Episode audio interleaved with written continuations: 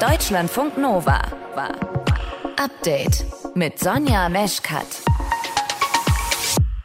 Am liebsten würde ich jetzt sagen, hallo zum Hitze-Podcast, aber das ist ja der Update-Podcast, in dem wir uns natürlich auch um genau dieses Thema Hitze kümmern. Es gibt ein paar Tipps, welche Rechte ihr als MieterInnen habt, um eure Wohnung runterzukühlen. Das ist eins unserer Themen heute am 19. Juli. Außerdem geht es um eine Geschichte von einem jungen Mann, Brahim aus Marokko. Der ist in der selbsternannten Volksrepublik Donetsk zum Tode verurteilt worden, weil er für die Ukraine gekämpft hat. Seine Familie, die hat ganz, ganz lange Zeit gar nicht gewusst, was überhaupt mit ihm passiert ist. Das hat die Schwester von Brahim, unsere Korrespondentin Dunja Sadaki, erzählt. Und dann sah sie eben Brahim in diesem Video, wie er in Gefangenschaft interviewt wurde, kahl rasierter Kopf, dunkle Ringe unter den Augen. Und er hat unter anderem dann Grüße auf Arabisch nach nach Hause geschickt, nach Marokko. Die ganze Geschichte bekommt ihr gleich. Wir haben uns auch noch um die Frage gekümmert, wo man als Frau eigentlich oben ohne sein darf, ohne direkt Ärger dafür zu bekommen. Also ein paar Schwimmbäder erlauben das ja jetzt schon. Wie ist es denn zum Beispiel an anderen Plätzen, im Park oder so? Nova-Reporterin Jana Niehoff hat dazu recherchiert. Prinzipiell kannst du das machen, aber es kann sein, dass sich jemand dadurch gestört fühlt und dann wird es zu einem Problem. Und das Gleiche gilt übrigens auch für deinen Balkon. Wenn niemand was sagt, ist es okay. Wenn sich allerdings jemand belästigt fühlt, kann das unangenehm werden. Das alles und noch viel mehr auch zu den rechtlichen Konsequenzen in dieser Ausgabe vom Update-Podcast. Ihr hört zu? Das ist schön. Deutschlandfunk Nova. Save Brahim. Unter diesem Hashtag versuchen gerade Freundinnen und Freunde und Familie von Brahim Sadune sein Leben zu retten. Brahim ist 21, kommt aus Marokko und er ist zum Tode verurteilt worden in der selbsternannten Volksrepublik Donetsk in der Ostukraine. Brahim hat in Kiew gelebt und ist in die ukrainische Armee eingetreten. Und dann, als der Krieg von Russland gegen die Ukraine angefangen hat, hat er eben mitgekämpft. Seine Freundinnen und Freunde aus Kiew haben dann länger nichts von ihm gehört, bis sie erfahren haben, dass er in der Ostukraine festgenommen worden ist und als angeblicher mancher Söldner eben jetzt mit dem Tod rechnen muss im schlimmsten Fall. Unsere Korrespondentin Dunja Sadaki hat mit seiner Familie gesprochen. Dunja, wie und wann hat Brahims Familie in Marokko denn überhaupt davon erfahren, dass er eben gefangen genommen worden ist und eben auch verurteilt wurde? Im Endeffekt einfach durch ein Video, das kursiert ist. Also die Schwester von Brahim Iman, mit der ich gesprochen habe, die lebt in Finnland, die hat mir erzählt, ja, ich bin irgendwie schlafen gegangen und auf einmal war da ein Video auf meinem Handy. Sie hatte seit ein paar Tagen Tagen den Kontakt zu Brahim abgebrochen, was aber nicht total ungewöhnlich war in der Situation. Und dann sah sie eben Brahim in diesem Video, wie er in Gefangenschaft interviewt wurde, kahl rasierter Kopf, dunkle Ringe unter den Augen. Und er hat unter anderem dann Grüße auf Arabisch nach nach Hause geschickt, nach Marokko. Und damals wusste man, es war publik, zwei Briten und ein Marokkaner wurden von pro-russischen Truppen verhaftet worden. Und dann wusste sie eben, der Marokkaner, das ist mein mhm. Bruder. Mhm. Was macht die Familie denn jetzt aus der Ferne, um diese Verstreckung des Todesurteils zu verhindern? Ändern? Ja, sie kämpft vor allen Dingen um Öffentlichkeit. Also Brahims Schwester hat mir erzählt, als klar war, dass es Brahim ist, haben sie die marokkanische Botschaft in der Ukraine angerufen, sich bei Behörden gemeldet. Die arbeiten mit Menschenrechtsorganisationen zusammen. Der Vater hier zum Beispiel in Marokko hat Pressekonferenzen gegeben. Aber zur großen Enttäuschung der Familie und auch zu ihrem großen Frust, muss man sagen, haben sie mir gesagt, dass die Behörden so gar keine Hilfe äh, leisten wollten für die Familien. Und ich habe mit Iman gesprochen und das hat sie mir geschildert. The Moroccan authorities were so silent since the beginning. Die marokkanischen Behörden waren von Anfang an so still. Und das Schlimmste ist, dass ich das Gefühl habe, dass sie versucht haben, seinen Fall vor allen zu verbergen. Wenn wir die Botschaft in der Ukraine angerufen und seinen Namen genannt haben, haben sie so getan, als ob er nicht existieren würde. Und man konnte die Angst in ihren Stimmen hören. Ich verstehe nur nicht warum. Aber die marokkanischen Behörden haben bisher nichts unternommen. Nichts. Absolut gar nichts. Nicht einmal ein Anruf, um uns zu sagen, dass wir stark bleiben sollen. Not even a call to tell us to stay strong. Nothing at all. Und das enttäuscht die Familie natürlich extrem krass. Wie geht's denn jetzt seiner Schwester und den Eltern eben auch? Ja, ganz schwierig, sehr schlecht. Sie fühlen sich ohnmächtig, weil eben Brahim ja immer noch die Todesstrafe durch Erschießen droht. Iman hat mir auch ein Interview kurz vorher abgesagt. Dann hat sie mir eine WhatsApp geschrieben, hat gesagt, tut mir leid, ich habe gerade ein neues Video von meinem Bruder hm. gesehen, mhm. wo er so schlecht aussieht, wo er so hoffnungslos aussieht. Das hat mich fertig gemacht, das macht mich sprachlos. Sie hat zu mir gesagt, sie kann sich nur noch in den Schlaf weinen und macht sich eigentlich am meisten Sorgen um ihre Mutter hier in Marokko, die total Krankvorsorge geworden ist. Denn sie haben alle eben das Gefühl, dass die Zeit abläuft und dass sie eben machtlos sind, um Brahim zu retten. Die Familie beobachtet ja wahrscheinlich auch, was unter diesem Hashtag Save Brahim gepostet wird. Was ist denn da zu lesen?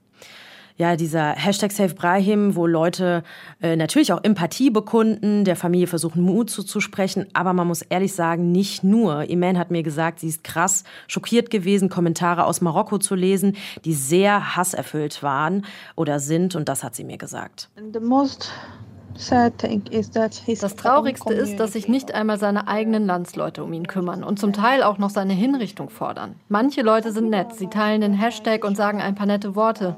Aber viele, viele Menschen sind sogar froh, dass er so sterben wird. Einige von ihnen gehen so weit zu sagen, wenn er dort nicht stirbt und ich ihn auf der Straße sehe, bin ich bereit, ihn zu töten. And some of them are going that far to write, if he don't die there and I see him in the street, I'm ready to kill him.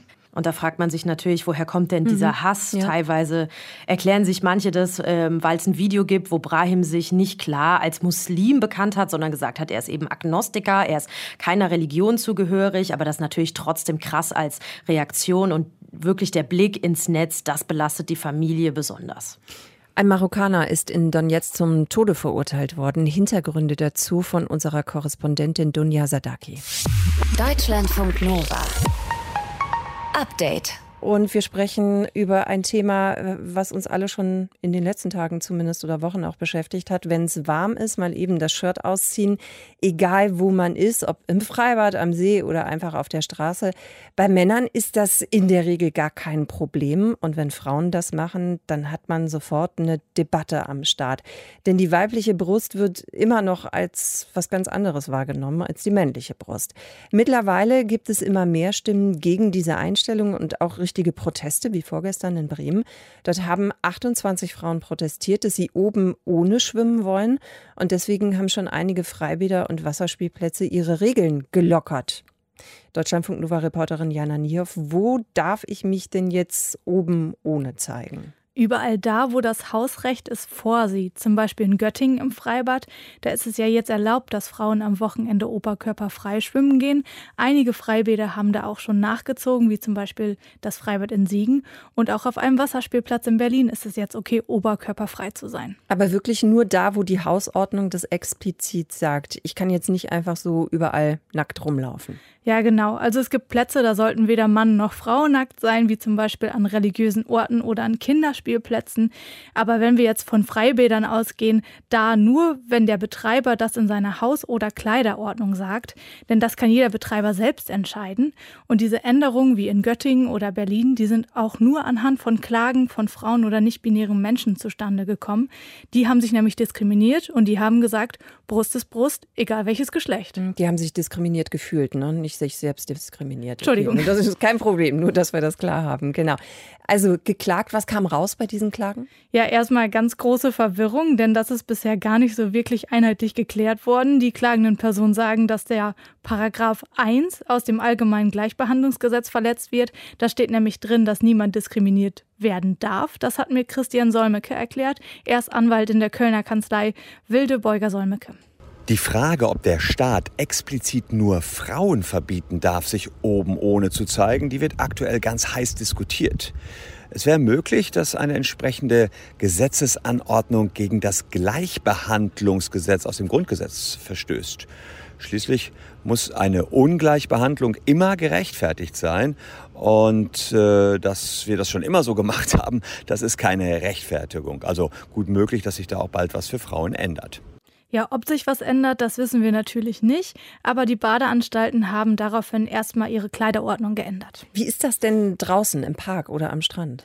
Ja, es ist ein bisschen schwieriger, denn das ist situationsabhängig. Da sollte man sich zuallererst bei der Stadt erkundigen. Manche Städte erlauben das Sonnenbaden ohne Oberteil, bei anderen Städten ist das nicht geregelt. Da gilt dann Prinzipiell kannst du das machen, aber es kann sein, dass sich jemand dadurch gestört fühlt und dann wird es zu einem Problem. Und das gleiche gilt übrigens auch für deinen Balkon.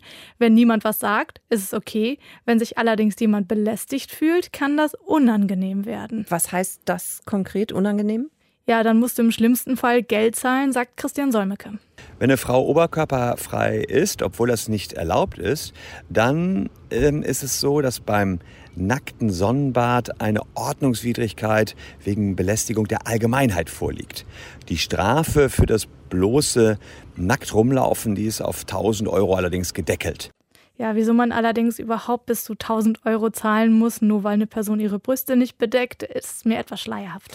Immer mehr Badeanstalten lassen Frauen oberkörperfrei schwimmen, denn es gibt immer wieder Proteste von Frauen zum Beispiel, dass sie die Pflicht zur Bedeckung der Brust äh, nicht einsehen, weil das eben diskriminierend sei. Ob Frauen generell gezwungen werden können, ihre Brüste zu bedecken, das wird momentan eben ordentlich rauf und runter diskutiert. Infos dazu von unserer Nova-Reporterin Jana Niehoff. Deutschlandfunk Nova. Update. Es ist passiert. Endlich, muss man sagen. Und wir können die frohe Botschaft verkünden. Jennifer Lopez und Ben Affleck haben doch noch geheiratet. Jawohl, in Las Vegas. Heimlich still und leise. Naja, so leise dann auch wieder nicht, sonst wüssten wir das nicht, ne? Aber auf jeden Fall in der berühmten Little White Chapelle. Alles prima. Alle sind glücklich. Und das heißt jetzt aber auch, Jennifer heißt nicht mehr Lopez, sondern ganz offiziell Affleck. Das ist jetzt ihr Nachname. Sie hat den Namen von ihrem Mann angenommen und das machen auch in Deutschland immer noch die aller, allermeisten Frauen. Ist das eigentlich noch zeitgemäß und wie wird das denn in anderen Ländern eigentlich gehandhabt? Nova-Reporter Martin Krinner erzählt euch mehr dazu. Das Meinungsforschungsinstitut YouGov hat 2016 in Deutschland eine Umfrage zu alten Hochzeitstraditionen gemacht. Und die Frage war, welche Bräuche sollten wir erhalten und welche nicht? Und die erste Tradition war, die Braut wirft einen Blumenstrauß. Bei diesem Punkt war das Votum ziemlich klar. Tolle Sache. 77 Prozent der Befragten meinten, super, bitte weitermachen. Nächste Tradition? Der Brautvater für die Braut zum Traualter. So, das ist natürlich für einige schon ein sexistisches No-Go, weil der Vater dem Ehemann seine Braut ja quasi wie ein Eigentum übergibt. Aber das fanden fast ebenso viele Leute super. 76 Prozent wollten diesen Brauch erhalten. Weniger beliebt war dagegen die Tradition, die Braut wird entführt. Mit diesem Brauch waren nur noch 26 Prozent der Befragten einverstanden. Wenn es nun aber darum geht, dass die Braut den Namen des Bräutigams annimmt, dann steht es in etwa unentschieden. 45 Prozent wollen das erhalten, für 42 Prozent dagegen ist dieser Brauch überholt. Der Rest machte keine Angaben. Das klingt jetzt irgendwie so, als ob es langsam gang und gäbe werden würde, dass es auch mal umgekehrt läuft. Dass also auch mal die Männer den Namen der Frau annehmen. Ist es aber nicht, denn beim Nachnamen hört scheinbar in Deutschland die Gleichberechtigung auf.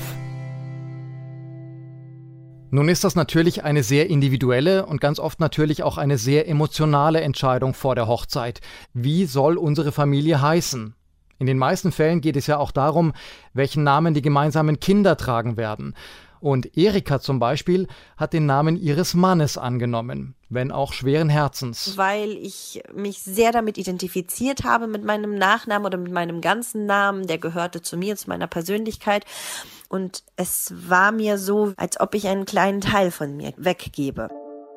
Da geht es dann zum einen um das eigene Gefühl, also um die Frage, wie sehr man sich mit dem eigenen Namen identifiziert. Oft spielt aber auch ganz pragmatisch die Karriere eine Rolle. Wenn eine Frau Meier sich zum Beispiel schon als Künstlerin oder Journalistin, mal ganz wörtlich genommen, einen Namen gemacht hat, oder wenn sie in der Wissenschaft als Frau Meier veröffentlicht hat, dann wäre es schon etwas riskant, wenn sie plötzlich als Frau Schmidt weitermachen würde. Denn niemand könnte ihr erkennen, dass es ein und dieselbe Person ist. Erika hat sich nun trotzdem dafür entschieden, weil sie die Gründe ihres Mannes als noch wichtiger empfunden hat als ihre eigenen. Und zwar ist er der letzte Stammhalter seines Namens. Dann meinte er eben, sonst stirbt seine Familie namentlich aus, wenn wir das jetzt nicht fortführen. Und das wollte ich natürlich nicht. Bei mir wäre es nicht so. Ich habe noch einen Bruder, der trägt den Namen weiter und an seine Kinder. Und entsprechend war es okay für mich. Und ganz offensichtlich auch für die allermeisten anderen Frauen. Vorsicht, jetzt kommen noch mal ein paar Zahlen. Die Gesellschaft für deutsche Sprache hat nämlich 2019 herausgefunden, dass sich bei den meisten heterosexuellen Paaren etwa drei Viertel ganz traditionell dafür entscheiden, den Namen des Mannes als Familiennamen zu nehmen. Auf der anderen Seite gibt nur jeder sechzehnte Mann den eigenen Namen ab und übernimmt den seiner Frau. Marie und Alex sind deswegen eher die Ausnahme. Die beiden posten als Manda Videos aus ihrem Leben bei YouTube und in einer Folge, in der es um ihre Hochzeit geht, erzählt Alex. Marie hätte gerne halt ihren Namen behalten und ich habe so gesagt, pff, mir ist es eigentlich recht egal. Und eigentlich finde ich es auch cool, wenn man irgendwie als Mann sagt, ich bestehe da jetzt nicht auf meinen Namen und sowas, weil es ist total affig. Also eigentlich finde ich sogar auch richtig cool, wenn man mal sagt, wir machen es genau andersrum. Das Ganze ist jetzt aber schon eher ein Problem unserer westlich-christlich geprägten Welt. In vielen anderen Ländern der Erde müssen sich die Leute diese Gedanken nämlich nicht machen. Im bevölkerungsreichsten Land der Welt, in China zum Beispiel, behält jeder Ehepartner ganz grundsätzlich den eigenen Namen. Wenn beide das explizit wollen, dann kann die Frau auf Antrag den Namen ihres Mannes annehmen und, wenn sie will, den eigenen Namen hinten dranhängen. Der gemeinsame Familienname ist dort aber eher eine Ausnahme. Deutschlandfunk Nova. Update. Na, Habt ein kühles Plätzchen gefunden, um irgendwie mit der Hitze klarzukommen oder ihr zu entkommen. Das wäre natürlich noch besser. Das ist ja nicht so einfach im Moment. Ne? Draußen haben wir, ich habe gerade noch mal gecheckt auf der App, äh, weil ich das Studio nicht verlassen wollte. Also hier in Köln gerade so um die 37 Grad. Ist jetzt nicht so die Temperatur, bei der man sagt so, yo, lass uns mal eine Runde chillen draußen. Und so geht's dann natürlich vielen. Ne? Menschen in Wohnungen, die im Dachgeschoss leben, mit vielen Fenstern. Auch da ist es natürlich brülle heiß. Was wir als MieterInnen dagegen tun können, damit hat sich heute unsere Nuva-Reporterin Mintu dran beschäftigt. Mintu, gucken wir erstmal, was rechtlich möglich ist. Also theoretisch ist es ja so, dass wir zum Beispiel eine Mietminderung beantragen können, wenn mhm. die Wohnung im Winter zu kalt ist, wegen undichter Fenster oder Heizung funktioniert nicht zum Beispiel.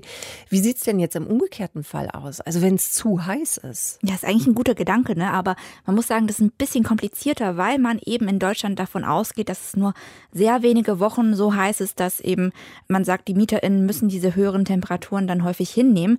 Der Vermieter muss nur einspringen, wenn ein Mietmangel vorliegt. Das erklärt Jutta Hartmann vom Deutschen Mieterbund. Allerdings ist hier bei Hitze in der Wohnung eher selten von einem Mietmangel auszugehen. Also grundsätzlich kann ich erstmal nichts beanspruchen gegenüber meinem Vermieter, sondern ausnahmsweise nur dann, wenn wirklich diese Hitze in der Wohnung tatsächlich durch einen bauseitigen Mangel, beispielsweise durch eine fehlerhafte Dämmung passiert. Also wenn ich das nachweisen kann, dann könnte ich einen Anspruch gegen meinen Vermieter haben, dass er Maßnahmen ergreift. Das ist aber eher nicht so die Regel in diesen Fällen. Das ist ja auch selten eher der Fall. Ne? Ist jetzt eben die Frage, ob man im Hinblick auf die Klimakrise eben ähm, sagt, die Politik müsste sich auch mal bald zusammensetzen, um da eben solche äh, Regelungen und Lösungen zu überlegen, weil langfristig wird es ja eher häufiger heißer in Wohnungen. Hm.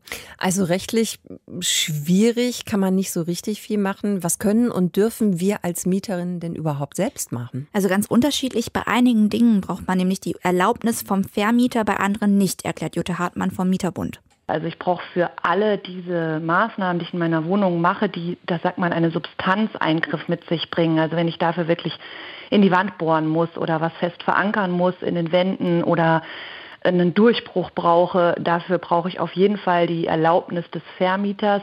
Andererseits darf ich das nicht machen. Und wenn ich dann die Erlaubnis habe des Vermieters und das bautechnisch funktioniert, dann spricht nichts dagegen, das zu machen. Allerdings natürlich auf eigene Kosten ähm, des Mieters.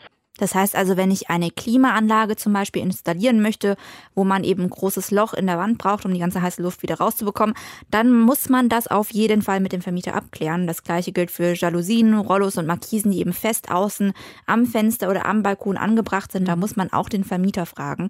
Oft kann man aber auch nochmal mit ähm, der Vermieterin, dem Vermieter sprechen. Jalousien steigern ja auch oft den Wert der Wohnungen. Also da sind vielleicht, da lassen einige Vermieter vielleicht auch mal mit sich äh, sprechen, um eben auch mal die Kosten zu teilen. Gibt es denn andere Dinge, die jetzt keine Klimaanlage sind, aber dann doch ganz gut helfen, um die Hitze so ein bisschen draußen zu halten? Also Klimaanlagen machen ja auch energetisch äh, ja nicht so viel Sinn. Mhm. Ich weiß nicht, ob du mal in Urlaub warst in Asien und das kennst, aber Deckenventilatoren, ne? Ja. Diese Dinger da oben an der Decke, die so sich mhm. rumdrehen, die verbrauchen deutlich weniger Strom als Klimaanlagen oder auch so eine mobile Klimaanlage, Klimageräte. Und für die Montage von so einem Deckenventilator brauchst du ja theoretisch nur die Stromanschlüsse für Deckenleuchten. Und beim Auszug kannst du die einfach wieder abmontieren. Da am besten darauf achten, dass man da einen Deckenventilator wählt, der für die Raumgröße und die Höhe der Decke eben sinnvoll ist und ihn dann auch möglichst mittig eben im Raum dann zu montieren. Okay, also da würde das Raumklima etwas angenehmer. Was kann man sonst sonst noch machen als Mieterin, um die Wohnung runterzukühlen? So ein großes Thema sind ja Fenster, durch die die Sonne ja total oft so reinknallt. Dadurch wird dann der Raum dahinter wieder heißer. Und wir haben ja auch schon vorhin gesagt, feste Rollos, außen im Fenster so richtige Markisen, Balkon. Da braucht man alles, die Erlaubnis vom Vermieter dafür. Und innenliegende Vorhänge oder Rollos, die bringen tatsächlich nur sehr begrenzt was, weil die werden ja von der Sonne auch selbst erwärmt und die Luft dahinter ist trotzdem dann heiß. Was aber zum Beispiel was bringen könnte, wenn du einen Balkon hast mit einer Balkontüre, die sich eben im Sommer krass aufheizt, dann kannst du auch über eine Klemmmarkise nachdenken. Die muss man ja nicht fest irgendwo an der Wand ranschrauben und die darf man deswegen auch ohne die Erlaubnis vom Vermieter hinmachen. Ah, Klemmmarkise. Habe ich, glaube ich, tatsächlich aber beim Italiener bei mir um die Ecke gesehen. Ich glaube, mhm. der hat das auch angebracht. Habe ich noch so gedacht, was ist das eigentlich für ein verrücktes Teil? Okay, am schlimmsten trifft es im Moment ja ähm, die Menschen in den Dachgeschosswohnungen. Da ist immer irre viel Hitze. Hast du da noch einen Tipp? Also wenn du zum Beispiel in so einer Dachgeschosswohnung mit so schrägen Fenstern wohnst, wo die Hitze richtig krass reinknallt, kannst du auch über so Hitzeschutzfolien für Fenster nachdenken. Die werden außen am Fenster angebracht und spiegeln praktisch die Hitze zurück anstatt dass sie dann eben in die Wohnung knallt. Und wenn deine Fenster am Dachgeschoss nicht zu sehen sind von unten, wenn du auf der Straße stehst, weil eben die auf dem Dach sind, und wenn man die Folien bei Auszug auch wieder restlos entfernen kann, dann sollten diese Folien auch kein Problem sein. In anderen Fällen sollte man die Folien aber mit dem Vermieter abklären, also wenn man die von unten sehen kann. Das wäre dann sozusagen eine sichtbare Veränderung des Hauses. Was wir, was ihr wir alle auf jeden Fall für eine kühlere Wohnung tun können, wenn wir zur Miete wohnen. Infos von unserer Nova-Reporterin Minto dran. Deutschlandfunk Nova. Update. Immer Montag bis Freitag auf deutschlandfunknova.de und überall, wo es Podcasts gibt. Deutschlandfunk Nova.